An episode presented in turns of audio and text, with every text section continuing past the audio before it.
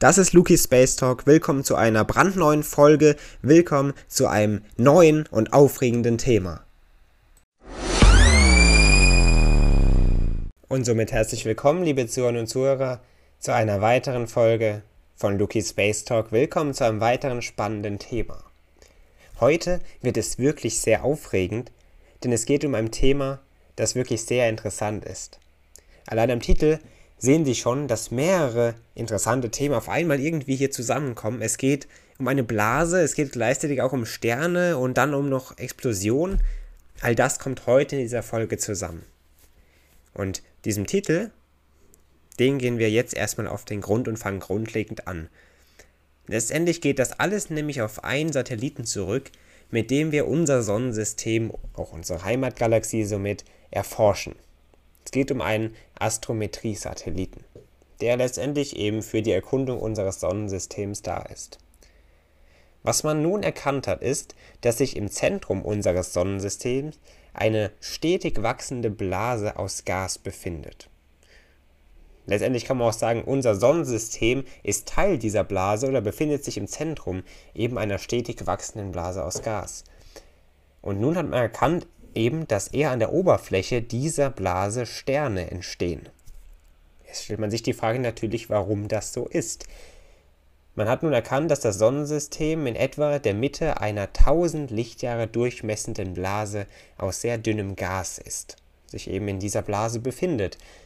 Wenn diese Blase also entstanden ist und sich demnach auch entwickelt hat, das haben nun erstmal Astronomen aus den USA und Kanada nun erkannt und dabei sind eben verschiedene Fragen aufgekommen, was diese Blase überhaupt ist und warum sie sich so entwickelt hat und natürlich auch, wie sie auf uns Menschen oder generell auf alle Planeten und Sterne Einfluss nimmt. Dazu ja gesagt, dass man auch die Kraft dieser Blase und diese Wucht dahinter dann untersucht hat, die letztendlich ausgeht von zahlreichen Sternexplosionen schon vor langer, langer Zeit. Vor einer Zeit von vor 14 Millionen Jahren und diese zahlreichen Sternexplosionen sollen eben diese lokale Blase erzeugt haben. Wahrscheinlich gibt es noch weitere ähnliche Blasen in unserer Heimatgalaxie, also in der Milchstraße, die eben eine wichtige Rolle auch bei der Entwicklung der Galaxie an sich spielen können und natürlich der Entwicklung aller Körper darin. Schon lange, also seit Jahrzehnten, ist schon klar und bekannt, dass unser Sonnensystem im Inneren eine Region des verdünnten heißen Gases liegt. Das weiß man schon länger, jetzt weiß man aber eindeutig mehr. Denn bislang war unklar, wie und wann diese lokale Blase entstanden ist und in welcher Beziehung sie zu neuen Sternen oder zu der Entstehung neuer Sterne in der Sonnenumgebung auch steht. Das war eben noch bis heute oder bis vor kurzer Zeit unklar. Doch nun gelang es eben auf der Basis genauerer Daten des europäischen Astrometrie-Satellitens namens Gaia ein wirklich sehr, sehr genaues Modell dieser lokalen Blase zu entwickeln und demnach verschiedene Körper zu beobachten. Und so zeigte sich, dass sich fast alle Sternentstehungsregionen im Umkreis von 500 Lichtjahren auf der Oberfläche dieser lokalen Blase befinden. Und das war sehr interessant zu erkennen, denn somit hat man eben auch erkannt, dass die Bewegung der dort neu entstandenen Sterne stets nach außen gerichtet ist. Und das ist ein eindeutiges Zeichen dafür, dass die Blase größer wird, expandiert also, sich selbst vergrößert. Aus der Geschwindigkeit der Sterne errechneten Forscher nämlich dann, dass die Blase vor etwa 14 Millionen Jahren entstanden sein muss. Das ist also fix. Und dann hat man eben noch mehr erkannt, nämlich die genaue Anzahl, dass es ungefähr 15 Super Nova-Explosion gegeben haben muss, um eben diese Blase zu erzeugen und für diese Entwicklung der Blase zu sorgen. Letztendlich geht es auf die Strahlung zurück, dieser Explosion, die das Gas dann im Weltraum eben weggeblasen hat und diese Blase erzeugt hat. Auch der Druck der Sternexplosion kommt nicht zu kurz, denn dieser schiebt das Gas an der expandierenden Oberfläche der Blase zusammen, wodurch eine Verdichtung entsteht, die dann eben dafür sorgt, dass neue Sterne entstehen können.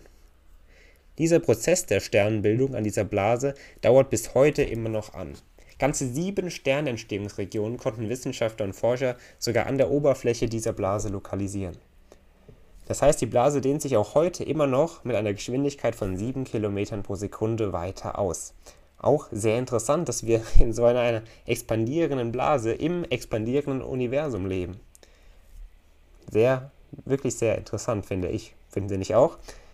Auch interessant ist, dass man wirklich mit diesem Szenario, was man hier jetzt erkannt hat, mit diesem Sternentstehungsprozess, erstmals erklären könnte, was die Entstehung neuer Sterne überhaupt in der Umgebung auch unserer Sonne ausgelöst hat und vielleicht sogar noch auslösen wird. Dieser Prozess ist, wie gesagt, immer noch aktiv, dauert bis heute an. Auch interessant ist, dass unsere Sonne kein Teil dieses ganzen Vorgangs ist. Sie hat also nicht wirklich Einfluss auf diese Blase, denn als die ersten Sterne eben in dieser Region explodierten und für diese Blase sorgten, war die Sonne noch sehr weit von einem solchen Zustand entfernt.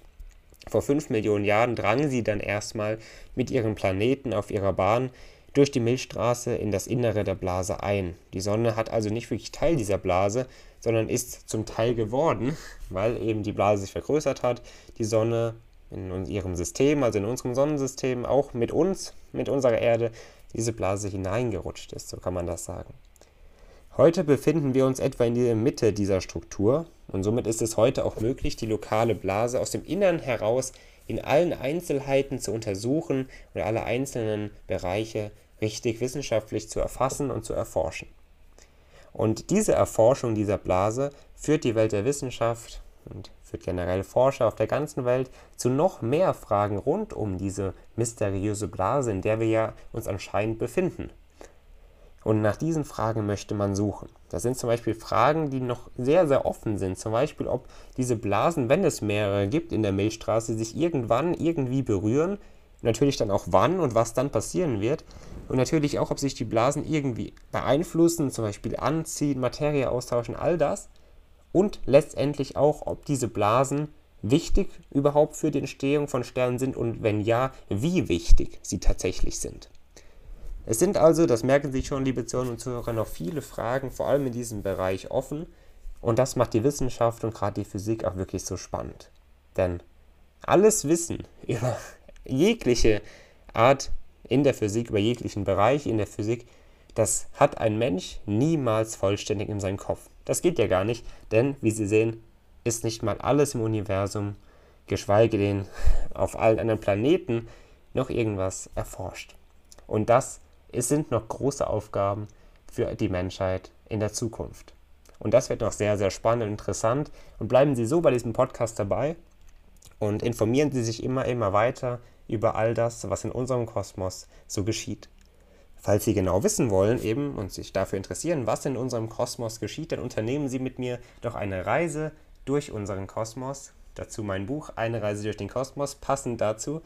Geben Sie es gerne ein, holen Sie es sich auf Amazon verfügbar zum Beispiel. Gerne da vorbeischauen oder in ausgewählten Buchhandlungen auch.